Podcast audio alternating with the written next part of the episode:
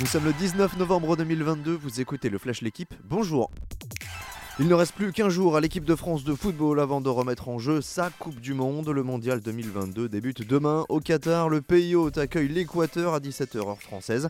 Les Bleus n'entreront en lice que mardi soir, ce sera face à l'Australie. Mais déjà, de premières indiscrétions ont commencé à filtrer sur la composition. Didier Deschamps a procédé hier à une mise en place avec une charnière Konaté ou Pamecano. Le quatuor d'attaque lui était composé de Griezmann, Bappé, Giroud et Dembélé. Benzema est incertain. Elles n'ont perdu qu'un seul match, mais c'était celui qu'il fallait gagner à tout prix. Les handballeuses françaises restent à quai aux portes de la finale de l'Euro.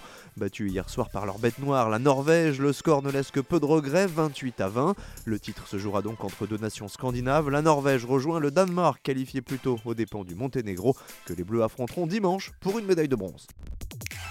Le dernier ticket pour les demi-finales du Masters est pour Andrei Roublev. Le russe a renversé Stefanos Tsitsipas hier après la perte du premier set. Succès 3-6, 6-3, 6-2. Il affrontera Casper Ruud pour une place en finale. Novak Djokovic lui défiera Taylor Fritz. Le Serbe est le seul joueur à conclure la phase de poule avec 3 succès après sa victoire sur Daniel Medvedev.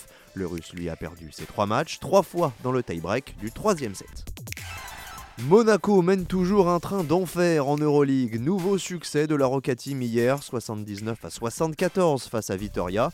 Les Monégasques ont pu compter sur un grand Eli Okobo pour dominer les Basques. 22 points, une passe et deux rebonds pour le meneur du Rocher. Après 8 rencontres de saison régulière, Monaco pointe au troisième rang derrière Fenerbahce et l'Olympiakos, mais devant le Real Madrid et le FC Barcelone. 6 victoires et 2 défaites pour la meilleure des deux équipes françaises pour l'instant. L'Asvel de son côté est 15e. Merci d'avoir écouté le Flash l'équipe. Bonne journée.